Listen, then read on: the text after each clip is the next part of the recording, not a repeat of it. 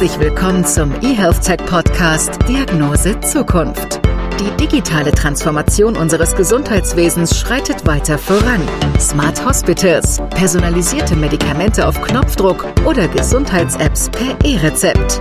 Was kommt als nächstes? Welche neuen, innovativen Ideen und Technologien setzen die Standards für die vernetzte Gesundheitsversorgung von morgen? Diese und weitere Fragen beantworten Ideengeber, Startup-Gründer und Branchenexperten im Gespräch mit unseren Gastgebern Doc Esser und Tobias Leipold. Herzlich willkommen zu einer neuen Episode der Diagnose Zukunft. Michael Dormann ist heute bei uns zu Gast. Und Michael ist Partner bei Monitor Deloitte Deutschland und Industrial Lead für Life Science and Healthcare.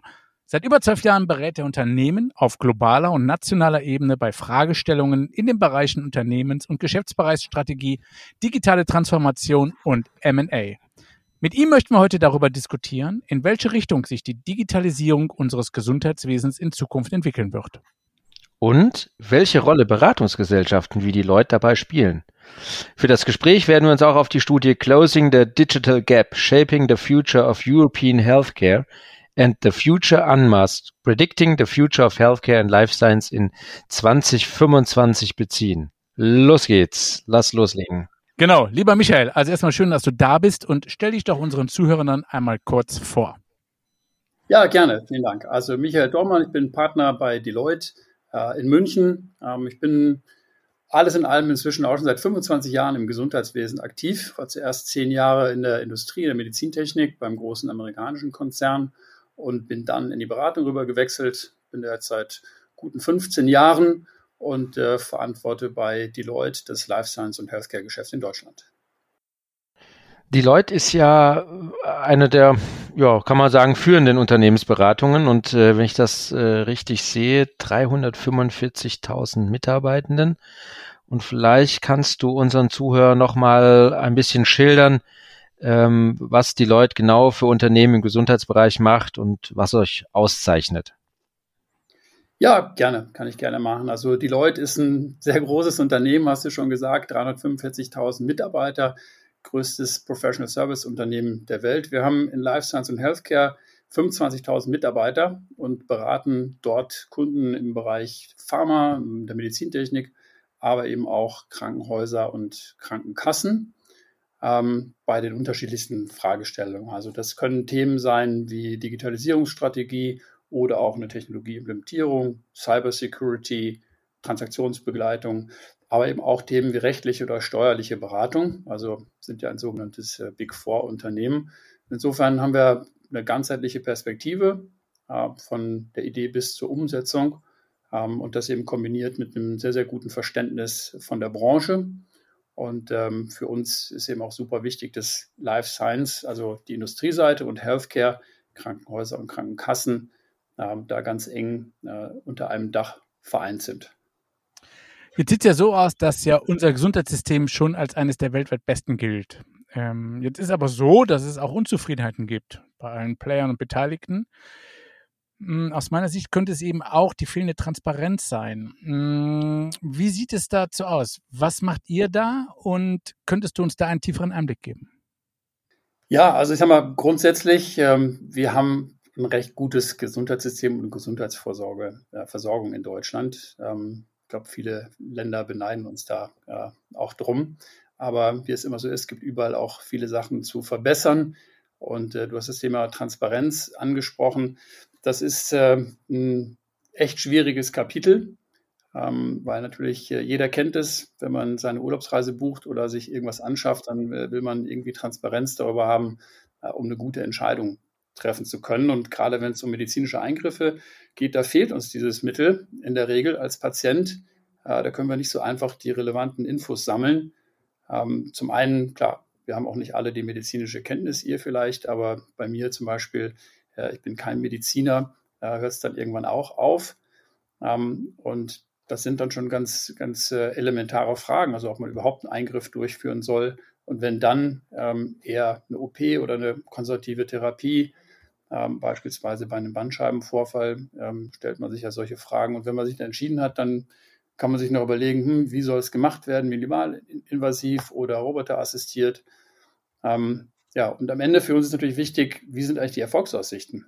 Und da gibt es relativ wenige Daten dazu. Und wenn man mal so ein bisschen sich im Internet umschaut, ähm, dann kommt man auch auf erstaunliche Zahlen, wenn man mal anguckt, welche Eingriffe in bestimmten Ländern sehr, sehr stark äh, anzutreffen sind. Deutschland ist zum Beispiel Spitzenreiter bei den Hüft-OPs mit äh, irgendwas über 300 äh, pro 100.000 Einwohner. Äh, der OECD-Schnitt liegt bei 174. Ähm, das zeigt schon, da gibt es offenbar große Unterschiede. Und die Frage ist eben, ist das gut oder schlecht? Und äh, das ist etwas, wo wir sehr, sehr wenig transparent haben äh, auf Patientenebene, der eben da schauen kann, ähm, ist es überhaupt sinnvoll? Und wenn ja, wo lasse ich es machen? Ja, äh, welche Einrichtung führt den Eingriff auch oft genug durch, dass eine Expertise aufgebaut werden kann? Und wie, wie ist die Erfolgsrate? Ja, das sind natürlich schon Dinge, die man gerne wissen würde. Ja, lieber Doc, das ist vielleicht, glaube ich, auch äh, ein gutes Thema für dich, aber ähm, Michael, was denkst du denn, wie könnte man denn da diese Transparenz erzeugen oder wie könnte man dem Problem entgegenwirken? Ist es nur die Patientenakte? Gibt es andere Lösungen? Was denkst du? Also ich glaube, die Patientenakte selber kann da jetzt noch nicht so einen Beitrag zu leisten. Also konkret, die Informationen sind ja irgendwo verfügbar. Man müsste sie einfach nur verfügbar machen. Es ist vielleicht nicht in allen Fällen unbedingt gewünscht, ähm, derart großes Level an Transparenz äh, dann auch zu erzeugen. Ähm, ja, aber um nochmal auf die Patientenakte äh, zurückzukommen, das ist natürlich ein wichtiges oder ein wichtiger Beitrag äh, auch zum Thema Sicherheit, um einfach sicherzustellen, dass bestimmte Wechselwirkungen, Risiken etc. auch transparent sind für alle behandelnden Ärzte in der, in der Kette drin. Aber jetzt im Hinblick auf eine Therapieentscheidung für den Patienten selber kann es natürlich nicht so, eine, so, eine, äh, so einen großen Beitrag leisten. Ich würde gerne mal auf, dein, ähm, auf deine Kritik oder beziehungsweise auf deinen Hinweis kommen, dass bei uns äh, teilweise Spitzenreiterpositionen im operativen Bereich vorzufinden sind. Worauf führst du das zurück? Ähm, ja, es gibt bestimmt die verschiedensten Gründe dafür, unter anderem sicherlich auch das Thema Incentivierung. Ähm, das heißt, wie werden bestimmte Eingriffe ähm, vergütet, beziehungsweise was bedeutet das dann auch äh, für den jeweiligen Leistungserbringer im Krankenhausumfeld jetzt beispielsweise. Und da sieht man ja auch, je nachdem, wenn Anpassungen vorgenommen werden, dass dann auch äh, die Werte sich entsprechend in verschiedene Richtungen bewegen. Ich finde, es ist halt immer so ein bisschen schwierig. Ähm, oft hat das ja auch was mit den Problematiken der Zertifizierung zu tun. Sprich, du brauchst eine gewisse Operationsanzahl oder eine äh, hohe Anzahl Interventionen, um als Fachzentrum zu gelten. Also da beißt sich so ein bisschen auch die Katze in den Schwanz. Ne? Auf der einen Seite würdest du nie in ein Wald- und Wiesenkrankenhaus reinmarschieren und dich da operieren lassen, wenn die nur drei Gallen-OPs im Jahr machen. Auf der anderen Seite, wer viel operiert, steht natürlich auch in der Kritik. Ja, das, das ist so. Also wenn man es quasi flächendeckend so zulässt, aber wenn man bestimmte Anzahl von Zentren zum Beispiel ermöglicht oder bestimmte An Eingriffe auch nur dort machen lässt, beispielsweise, wir haben jetzt im Covid-Umfeld immer mal wieder das Thema ECMO gehört, also ein, ein relativ invasives Verfahren, was üblicherweise super selten vorkommt oder zur Anwendung kommt. Ähm, das ist natürlich auch etwas, was dann vielleicht nicht jeder kann. Da gibt es eben Länder wie in England, äh, wo es mhm. nur eine Handvoll von ECMO-Zentren überhaupt gibt, in denen dieser Eingriff äh, durchgeführt werden darf oder diese Behandlung durchgeführt werden darf, ähm, um halt sicherzustellen, dass die Expertise dann auch da ist. Und da sind wir schon noch äh, relativ äh, ja, großzügig, was das angeht und haben eben eine sehr, sehr hohe Anzahl äh, an Einrichtungen, wo eine Vielzahl an Eingriffen einfach durchgeführt werden kann. Mhm. Aber Michael, du, du hast ja auch gesagt, dass die Zahlen äh, im internationalen Vergleich dir äh, angeschaut hast. Und es ist ja so, du, du sagst, du hast für einen, einen, großen amerikanischen Konzern gearbeitet und ihr habt die Studie gemacht mit Closing the Digital Gap, Shaping the Future of European Healthcare als Slogan. Und ähm, es ist ja vielleicht schon interessant, dass wir auch auf andere Länder schauen. Wie schätzt du das da ein? Sind die weiter mit der Digitalisierung? Was können wir denn da lernen? Ja, ich glaube erstmal, also Digitalisierung hat ja im Gesundheitswesen viele Ausprägungen. Das kann ein E-Rezept sein, elektronische Krankenakte oder telemedizinische Anwendungen. Ähm, und da gibt es natürlich auch sehr, sehr große Spannbreiten ähm, in der Entwicklung und der Nutzung in den verschiedenen Ländern. Deutschland ist ähm, da nicht wirklich in der Spitzenposition. Ich glaube, das einzige, die einzige Kategorie, wo wir da den ersten Platz haben, war beim elektronischen Dienstplan. Aber wenn man sich Länder anschaut, wie beispielsweise Dänemark oder Niederlanden oder auch Portugal, die sind da eben schon deutlich weiter, insbesondere eben auch bei der Telemedizin. Das ist alles sehr dynamisch und seit Covid äh, auch in Deutschland natürlich nochmal einen ordentlichen, äh, einen ordentlichen Schwung bekommen. Aber interessant ist, dass auch in den Ländern, die da schon weiter sind, gibt es trotzdem Hürden. Das ist nicht so, als wenn das da, sag ich mal, ein Home Run gewesen wäre bei der Einführung. Auch dort gibt es viel Bürokratie. Äh, da gibt es die Fragestellung nach der richtigen Technologie und auch das Thema Teilen von Daten ähm, ist da nicht, äh, sagen wir mal, ein glatter Durchlauf.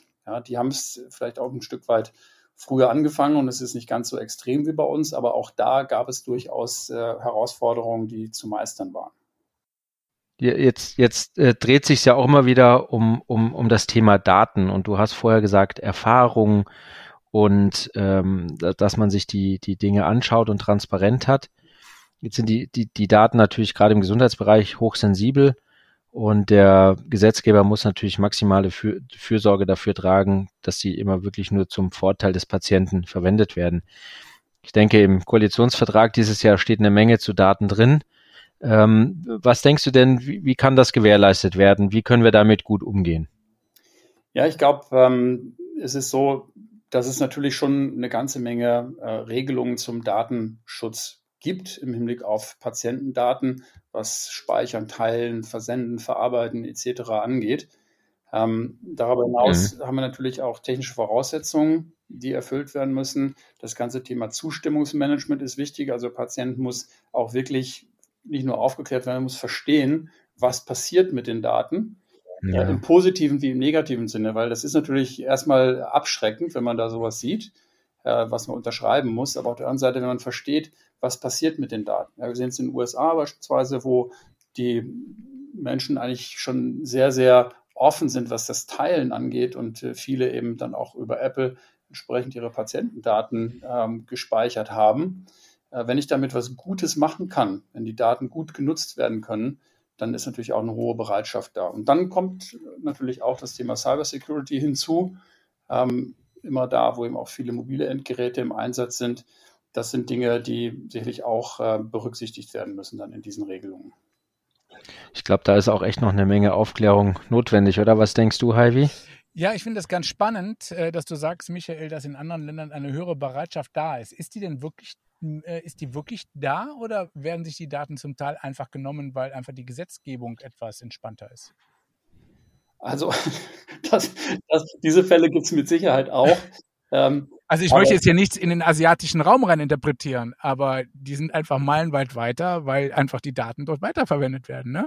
so, bam. Es, es, gibt sicherlich Länder, wo da etwas lockerer mit umgegangen wird. Ähm, das auf jeden Fall. Aber es gibt eben auch viele äh, Länder, die viel mehr Daten teilen und letztendlich auch wir in Deutschland teilen viele Daten. Wir wissen es vielleicht manchmal nicht, äh, aber viele Menschen auch in Deutschland teilen äh, unbewusst äh, ganz, ganz viele Daten. Mhm. Und ähm, ich glaube, das Entscheidendere ist einfach, wofür wird das verwendet? Wenn das verwendet wird, um irgendwelche Werbemaßnahmen zu machen, okay. Ähm, wenn das verwendet wird, um Krankenversicherungen über bestimmte Dinge zu informieren, ähm, das sind alles Themen, die will man natürlich nicht haben. Ja, aber wenn es dazu eben verwendet wird, um beispielsweise bestimmte digitale Anwendungen, Anwendungen zu füttern, die man selber bewusst auch nutzt, ähm, im Sinne von Verhaltensänderungen, die dann zu einem besseren Gesundheitszustand führen, dann ist es ja genau auch im Sinne. Mhm. Da, da, gebe ich dir völlig recht. Also ich bin ja jetzt der Letzte, der mit seinen Daten zurückhält und finde es ja auch super schade, wenn man als Notarzt in eine Wohnung kommt und da ist vielleicht ein bewusstloser Patient, der nichts mehr über sich aussagen kann und man kriegt einfach überhaupt keine Daten beziehungsweise Erfahrungen über ihn raus, weil vielleicht die Ehefrau nicht da ist oder weil sie äh, geschockt ist oder weil er vielleicht auch alleinstehend ist. Dementsprechend bin ich da auch tiefenentspannt. Aber es ist ja schon einfach so, dass viele nach wie vor hinsichtlich ihrer Gesundheitsdaten sehr, sehr zurückhaltend sind. Wie kann man das durchbrechen? Was denkst du? Ja, ich glaube, es ist wirklich äh, eine Frage des Nutzens. Ja, also wir haben es ja auch die Diskussion gehabt mit der Corona-Warn-App. Ich meine, was war das für ein Bohai? Äh, technisch realisierbar keine große Herausforderung, aber äh, eben das Thema Datenschutz ist dann äh, plötzlich ein, ein Riesenhemmschuh. Und ich glaube, wenn, wenn man versteht, wofür die Sachen genutzt werden können, ja, also beispielsweise, wenn man jetzt auch eine, eine digitale Gesundheitsanwendung zum Beispiel nutzt, äh, dann muss man da auch relativ viele Daten reingeben. Und wenn ich aber sage, hey, das hilft mir, äh, ich bin bereit, das zu nutzen, dann machen die Leute das ja auch. Und äh, ich glaube, das ist wirklich sehr, sehr stark davon abhängig, dass das Verständnis da ist, dass es wirklich einen, einen unmittelbaren Nutzen auch für, für, für den Patienten hat. Hm. Wir, können ja noch mal in, noch aus, in das Thema noch ein bisschen sensibler reingehen. In, in, in Zukunft kann es ja auch irgendwann mal möglich sein oder könnte es möglich sein, dass äh, von, von Geburt an im Prinzip man sagen kann, was du für eine genetische Disposition hast. Äh, das kann natürlich was Gutes sein, aber äh, es könnte halt auch, sag mal, Druck erzeugen oder Ängste, gerade versichert mich die Krankenkasse dann noch oder wird es teuer und so weiter. Ähm, hast du da eine Meinung, wie man mit diesen ethischen Themen da am besten umgehen kann? Ja, also ich glaube, dass dieses Thema genetische Disposition äh, und dann eben die Geschichte in Richtung der Krankenversicherung, das ist äh, sicherlich ein, ein, heikles Thema, ja, aber aus meiner Sicht äh, gar nicht das, das Relevantere, weil letztendlich, wenn wir darauf gucken, was verursacht die großen Kosten im Gesundheitssystem, äh, dann, dann sind es nicht diese Dinge, sondern dann, dann reden wir über Themen, die sehr, sehr stark mit dem individuellen Verhalten, mit dem Lebensstil äh, zu tun haben. Also mhm. schauen wir auf die großen Volkskrankheiten, ob wir Diabetes, Bluthochdruck etc. haben, ist mehr oder weniger direkt auf das individuelle Verhalten, Lebensumstände etc. zurückzuführen. Und ähm, ob man jetzt Themen steuern kann wie Ernährungsgewohnheiten, Bewegung, Stress, Schlaf und so weiter, mhm. äh, das, das ist jetzt relativ neu, äh, solche Dinge auch mit anzugehen. Aus dem Antrieb einer Krankenversicherung heraus ist das auch, glaube ich, sowieso schon mal super schwierig. Aber wir sehen es ja bei Lungenkrebs, da hat es jeder begriffen, äh, dass da irgendwo ein Zusammenhang ist zwischen Rauchen und Kranksein. Ähm, und dann wird es eben versucht, das Verhalten zu steuern äh, über entsprechende finanzielle äh, Malusregelungen. Aber grundsätzlich, meine, jeder hat ja das Recht, auch ungesund zu leben. Ja, nur äh, hat dann auch jeder das Recht, dass die Kosten für dieses ungesunde Leben sozialisiert werden, denn das, das werden sie ja in der gesetzlichen Krankenversicherung. Und von daher ist das natürlich schon ein Thema, wenn man sich anschaut, was haben wir für Ausgaben in der, in der Krankenversicherung und wie könnte man die unter anderem äh, in den Griff bekommen. Zum Beispiel beim Thema genetische Disposition, nochmal darauf zurückzukommen, wenn eine frühe Diagnose dadurch zum Beispiel erlaubt wird, ist das ja gut. Dann könnte eine bessere Versorgung gewährleistet werden oder in vielen Fällen auch kurative Therapien dann auch möglich sein. Von daher ist das gut.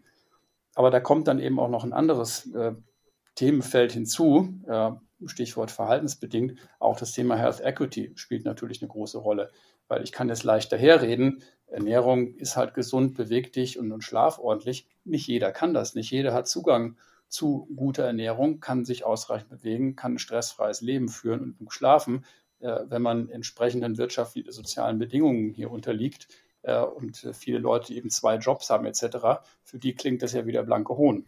Mhm.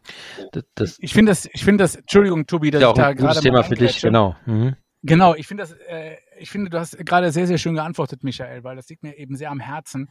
Ich halte das nämlich für grundsätzlich falsch, ähm, dass es eventuell zukünftig darauf hinausläuft, dass aufgrund ähm, DNA-Informationen, genetischer Dispositionen irgendwelche Krankenkassenbeiträge gestaltet werden.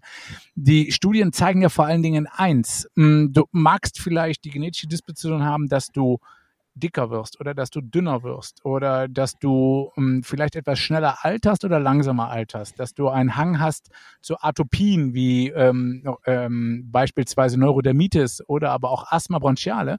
Aber die Studien zeigen vor allen Dingen was anderes die ganzen sozialen Faktoren und deine Lebensstilfaktoren, die du ja gerade schon genannt hast, machen viel, viel mehr aus. Sprich, das ist eigentlich nach wie vor unser Ziel oder es sollte das Ziel sein, dass wir die Leute da abholen, um ihnen mitzuteilen, egal wie du startest aus der Geburt raus und welche genetische Disposition man dir auch mitgibt, du hast die Möglichkeit, trotzdem dein Leben so zu führen, wie es so, äh, so gesund wie möglich zu führen, wie es nur möglich ist, weil eben die genetische Disposition zwar eine Grundlage ist, aber die bestimmt eben nicht dein Leben. Und das ist aktuell momentan Studienstandpunkt, oh, so dass ich eben auch da denke, da dürfen eben die Krankenkassen niemals nach unseren Genen gehen. Ne? Ja, ab, absolut. Und ich meine, generell ist natürlich auch das Thema Krankenkasse oder Versicherung als solches, ähm, muss man auch dieses Konzept irgendwo äh, an einigen Stellen ja auch hinterfragen, weil ich, ich habe ja sichere Ereignisse. Ich weiß ja, dass wir Menschen werden krank. Ja, die Frage ist äh, dann eben, wie finanziere ich das? Und äh, vielleicht ist in einigen Fällen oder in einigen Modellen das klassische Krankenversicherungsmodell äh, vielleicht auch gar nicht das passendste, um das auch richtig gut abdecken zu können ich bin sehr enthusiastisch in diesem ja, Thema. Ja, ja, bitte los, dein Thema. Weil ich das auch Super. so spannend finde. Ähm, Michael, was glaubst du, haben die Patienten in Zukunft eine Mitverantwortung für mögliche Therapieentscheidungen, beziehungsweise eben auch ähm, dass sie dadurch das Gesundheitssystem entlasten könnten? Also ich finde das so spannend, weil ich auf meinen Vorträgen zitiere ich immer einen alten Philosophen, der war vor 2000 Jahren in Griechenland unterwegs und der sagte Folgendes, und sie erflehen ihre Gesundheit von den Göttern und verstehen nicht, sie haben sie doch in der eigenen Hand. so, ich meine, das ist, glaube ich, ein Problem, seitdem der Mensch besteht, dass wir einfach nicht erkennen, dass wir selbst unser eigener äh, Schmied, also unser eigenes Glück geschmied sind und da eben ein Problem haben. Aber wie, inwiefern darf man die Menschen in Verantwortung nehmen, insbesondere ja auch bei unterschiedlichem Bildungsstandard? Ja, ich glaube, das, das muss man. Und du hast das Thema Bildungsstandard angesprochen. Ähm, das Thema Gesundheit ist ja kein Schulfach. Äh, das taucht ja nirgendwo auf. Ja, und auch die Zusammenhänge, über die wir gerade eben gesprochen haben, ähm, zwischen bestimmten Erkrankungen, äh, die hier einen großen Teil ausmachen, ähm, und dem tatsächlichen Verhalten, Lebensstil, dem Umfeld. Ja, das also Lebensstil, das klingt manchmal so nach bewusst gewählt. Ja, aber viele Menschen wählen nicht bewusst, dass sie eben in diesem Lebensstil leben. Sie haben keine andere Wahl. Ja, und insofern da muss man schon drastisch unterscheiden. Aber natürlich äh, hat das jeder ein Stück weit in seiner Hand ja, und kann es ein Stück weit beeinflussen, manche mehr als weniger. Und da liegt auf jeden Fall schon mal die Verantwortung. Und wir haben in unserer Studie äh, Future of Health, die hat einen Horizont bis 2040, also wirklich ganz weit äh, in die Zukunft, äh, sehen wir klare Verschiebungen im Gesundheitswesen. Und das ist eben in, in, in drei Bereichen, die auf das einzahlen, was du gerade äh, auch angesprochen hast. Nämlich einmal Empowered Patient. Ich muss ja auch irgendwo die Möglichkeit haben, diese Entscheidung bewusst und gut informiert treffen zu können. Ja, das ist ein, ein, wichtiger Punkt und das kommt ja mehr und mehr. Je mehr ich über Gesundheit weiß, je mehr ich auch über meine Gesundheit weiß, je mehr Daten ich über meine Gesundheit habe, desto besser kann ich natürlich dann auch äh, entscheiden. Und das Zweite, und das ist ganz, ganz wichtig, das sehen wir auch jetzt schon kommen in einigen Ländern mehr als in, in anderen, ist das Thema Well-Being. Also äh, eben nicht mehr Unterscheidung in gesund und krank äh, an sich, sondern wirklich ein, ein breiterer, breiteres Konzept äh, von Well-Being wo es einfach darum geht, ganzheitlich äh, das Thema Gesundheit zu sehen, körperlich, mental äh, und dieses zu erhalten. Das ist äh, eigentlich das, wo der größere Aufwand und auch der größere Nutzen drin steckt. Und das dritte Themenfeld äh, sind interoperative Daten, die auf sicheren und offenen Plattformen verfügbar sind, weil genau das brauche ich. Ich muss diese Daten vernetzt verfügbar haben, um auch die richtigen Informationen liefern zu können ähm, im Sinne von äh, prädiktiv oder auch präventiv. Mhm. Ja, gebe ich dir recht. Ja, das, das führt uns ja auch nochmal zurück zum, zum, zum, zu technischen Lösungen, die wir dann dafür brauchen, äh, lieber Michael. Ähm, was, was glaubst du eigentlich, wie, wie offen sind wir gerade in Deutschland für neue technische Lösungen? Ähm, oder sind wir eher so ein bisschen problemorientiert? Oder ist es sogar eher so, dass sich durch die Pandemie als einer der wenigen positiven Aspekte daraus was verändert hat? Ja, wir sind ja immer geneigt zu sagen, in Deutschland sind wir schlecht in sowas und keiner, keiner äh, nimmt die neuen Sachen an, etc. Ja, du hast hier zwei absolute Optimisten an der Leitung, insofern. Ja, und ich finde, ich gehöre da als dritter Reihe sehr gerne ein. Äh, und wir haben es ja auch gesehen. Ich meine, die, die, die Corona-App, äh, die Digas, das sind Dinge, wo wir ein Stück weit hier auch Vorreiter sind. Und ich glaube, äh, durch Covid hat sich das natürlich nochmal äh, weiter beschleunigt. Also die Akzeptanz äh, von neuen Technologien, ob das jetzt äh, sagen wir, simple Dinge sind wie eine digitale Sprechstunde, also immer dann, wenn es gar nicht anders geht, äh, dann setzt sich sowas ja auch durch. Ja, digitale Sprechstunde macht ja Sinn, sowas zu tun. Ist ja auch nicht total neu. Ja, aber zum Beispiel telemedizinische Anwendungen, äh, da ist auch eine hohe Akzeptanz, kann man noch weiter ausbauen. Ja, und was ich sehr interessant finde, ist, ähm, alle haben natürlich gedacht, ja, aber das ist ja für die ältere Bevölkerung, die werden das ja nicht annehmen. Ähm, das stimmt aber gar nicht. Ähm, auch auch dort haben wir eine recht hohe Akzeptanz, weil eben ja auch der Nutzen für die sogar noch stärker ist. Wenn ich äh, mit öffentlichen Verkehrsmitteln durch die halbe Stadt fahren muss äh, oder mir das ersparen kann, ja, da weiß ich ja, was ich wähle. Das, das, ja. das finde ich total interessant, weil die Erfahrung haben wir in den großen Pilotprojekten beim E-Rezept mit den Kassen auch gemacht dass, dass sie das äh, gut fanden. Und das hat sich ja jetzt einfach auch mit dem, mit dem Umgang der Apps nochmal deutlich, deutlich verstärkt. Du meinst jetzt bei den Älteren, Tobi? Mhm. Ach, das finde ich auch geil. Dass sie durchaus, also die Verteilung war nicht jung und äh, wir nutzen es mal, die es ausprobieren wollten seinerzeit, sondern tatsächlich also hoch bis 80.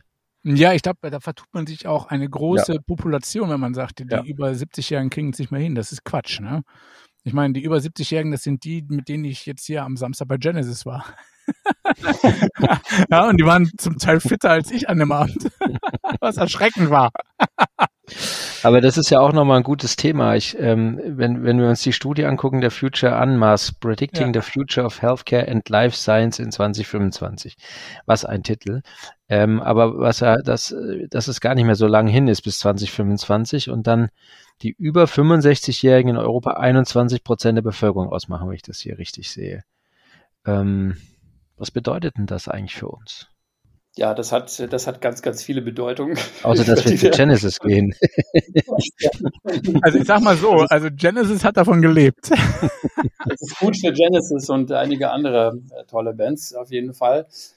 Das sind jetzt ja auch Zahlen, die nicht äh, wirklich überraschend sind. Das ist ja, passiert ja nicht über Nacht, sondern das wissen wir schon seit langer Zeit, dass sich äh, die Bevölkerungspyramide in diese Richtung entwickelt. Das ist ja auch erstmal nicht direkt negativ, das kann man mal ganz wertfrei erstmal so stehen lassen, aber es hat eben Implikationen fürs Gesundheitswesen. Und das ist eben das Thema, was wir eben ja gesprochen haben.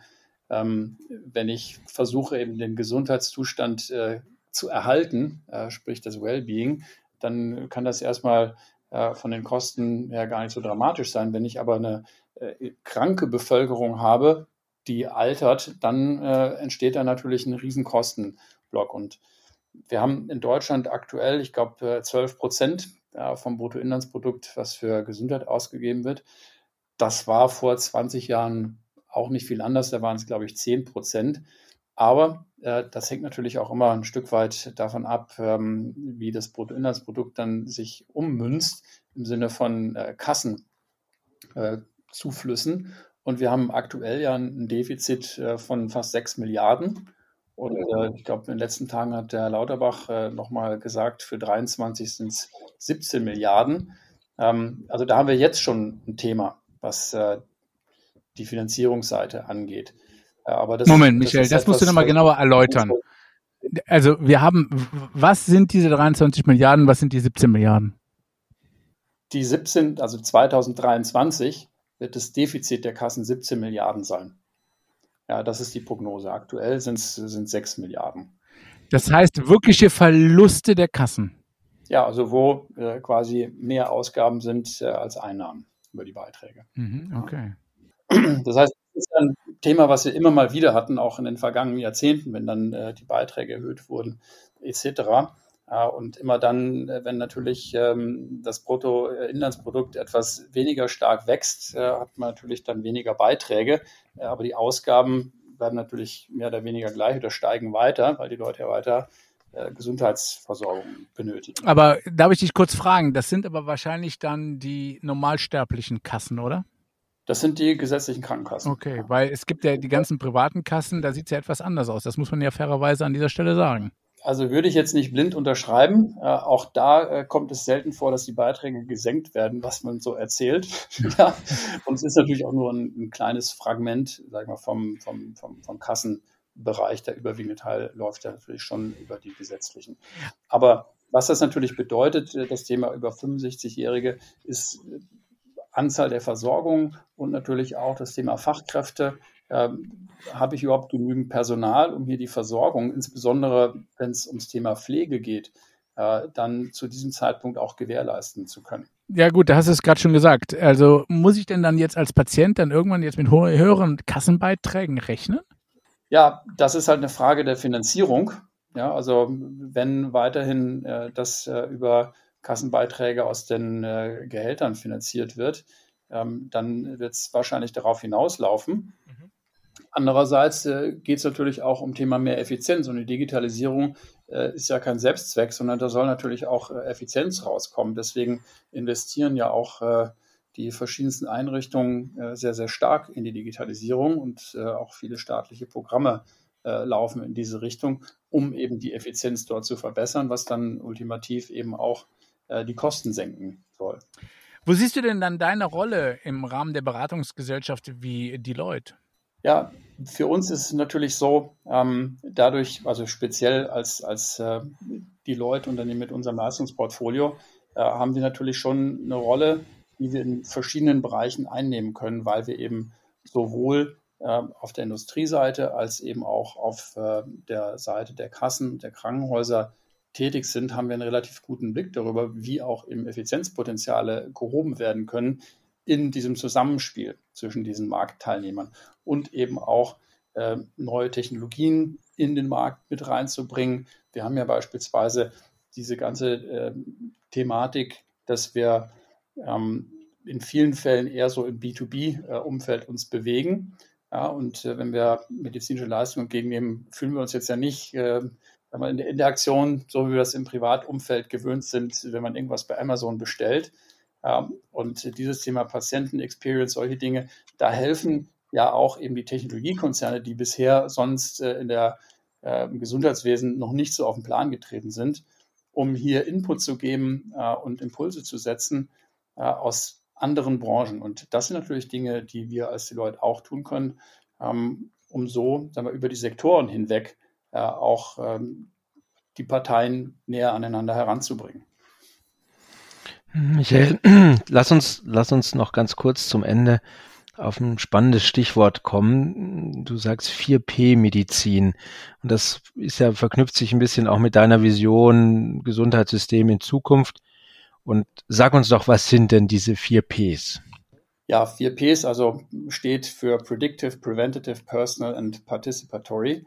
Ähm, das sind eben Attribute, äh, wo wir sagen, äh, in den Trends, ähm, auch aus unserer 2040-Studie äh, heraus, das ist eigentlich das, wie Gesundheit auch sein muss. Also eben prädiktiv im Sinne von, ich nutze Daten, um bestimmte Dinge vorauszusehen und damit dann eben auch Handlungen äh, abzuleiten, äh, die dann eben preventative äh, auch sein können, damit bestimmte Ereignisse gar nicht erst eintreten personal im Sinne von, das muss für mich passen. Ja, also im Sinne von n gleich 1. Das muss auf meine Situation zugeschnitten sein. Und das ist ja etwas, was wir vielfach äh, in der Medizin noch gar nicht so sehr sehen. Kennen es ja auch aus dem Pharmaumfeld. Ich kann äh, ein beliebiges Medikament nehmen und das in zwei Personen reingeben. Da kommt was Unterschiedliches raus. Es ist halt nicht jeder gleich. Und äh, insofern ist das Thema Personalisierung natürlich extrem wichtig. Äh, und auch hier gibt es eine Menge Ansatzpunkte, das zu erreichen. In einigen Fällen sehen wir das ja auch schon in der personalisierten Medizin. Und der vierte Punkt zahlt eben ein auf das Stichwort auch mündiger Patient äh, oder empowered, empowered Patient, das Participatory. Der Patient soll ja auch selber aktiv daran teilnehmen äh, und nicht einfach durch das System geschoben werden, sondern auch Teil der Gesundheitsversorgung selber sein, um eben die Gesundheit äh, zu erhalten. Und dann, genau, du hast es so schön gesagt wie der damalige Philosoph aus Griechenland. Und sie haben es in der Hand, ihre Gesundheit zu erhalten. So würden wir fast diesen Podcast beenden, wenn da nicht bei uns noch die zwei Klassiker wären. Die vorletzte Frage darf ich immer stellen. Ähm, lieber Michael, erzähl uns doch mal, ob du eine analoge Gewohnheit hast, die sich nicht digitalisieren lässt. ja, also äh, ich glaube, die kann man wirklich nicht digitalisieren. äh, ich äh, dusche sehr gerne morgens kalt. Das ist eine, Ey, vor allem, Michael, sensationelle Antwort. Normalerweise kommen immer so heroische Antworten wie wir gehen äh, 300 Kilometer laufen oder irgendwas anderes, ne, Tobi? Also einfach, es zeigt einfach, dass ganz, ganz viele da sehr ja. sportlich unterwegs sind. Was ich dir jetzt gar nicht mal äh, unterstellen möchte, dass du es nicht bist, aber ich finde, du bist morgens kalt unter der Dusche. Das ist eigentlich der Spitzenreiter momentan. Wie lange bleibst du denn da drunter? Ähm, also ein paar Atemzüge, wo ich dann danach laut schrei. Aber ist das, auch äh, übrigens gut, ne? Also gut, ja so eine, gut es an. gibt ja diverse Sportinstitute, die Kälte-Challenge immer wieder ausrufen und das ist ja nichts anderes als eine Kneipp-Anwendung, die du da durchführst und die ist uneingeschränkt empfehlbar. Also Respekt dafür, wenn du es jeden Morgen machst. Ich schaffe das übrigens nicht morgens. Also da bin ich echt zu fimschig. Machst du sowas, Tobi? Nee, aber ich stelle die letzte Frage jetzt hier noch im Podcast, um schnell abzulenken. Nein, lieber Michael, vielen Dank. Das ist, äh, deswegen sind wir auch sehr gespannt äh, auf die, auf die Antwort deiner Letz auf, auf die Antwort der letzten Frage, wie deine persönliche Diagnose Zukunft lautet. Ja, also wäre es fast geneigt, auch mit einem griechischen Philosophen ähm, zu enden, ähm, der irgendwie gesagt hat, alles fließt. Ähm, und ähm, ja, genauso sehe ich es auch. Boah, also sehr Michael, du hast uns heute wirklich mal überrascht mit wirklich Finalisierungen, wie wir sie bisher noch nicht kannten. Also, vielen Dank, dass du dabei warst, Michael.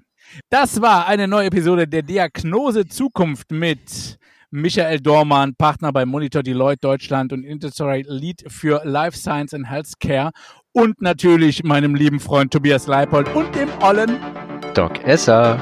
Wir sehen uns wieder, hört rein, bleibt uns gewogen, bleibt gesund. Ciao. Wir hoffen, wir konnten Ihnen neue Denkanstöße geben und sind gespannt auf die nächste Episode Diagnose Zukunft. Was denken Sie, wie die Digitalisierung die Gesundheitsversorgung verändert? Wir freuen uns auf Ihre Meinung, neue Ideen und Gedanken. Schreiben Sie uns an redaktion.diagnosezukunft.de.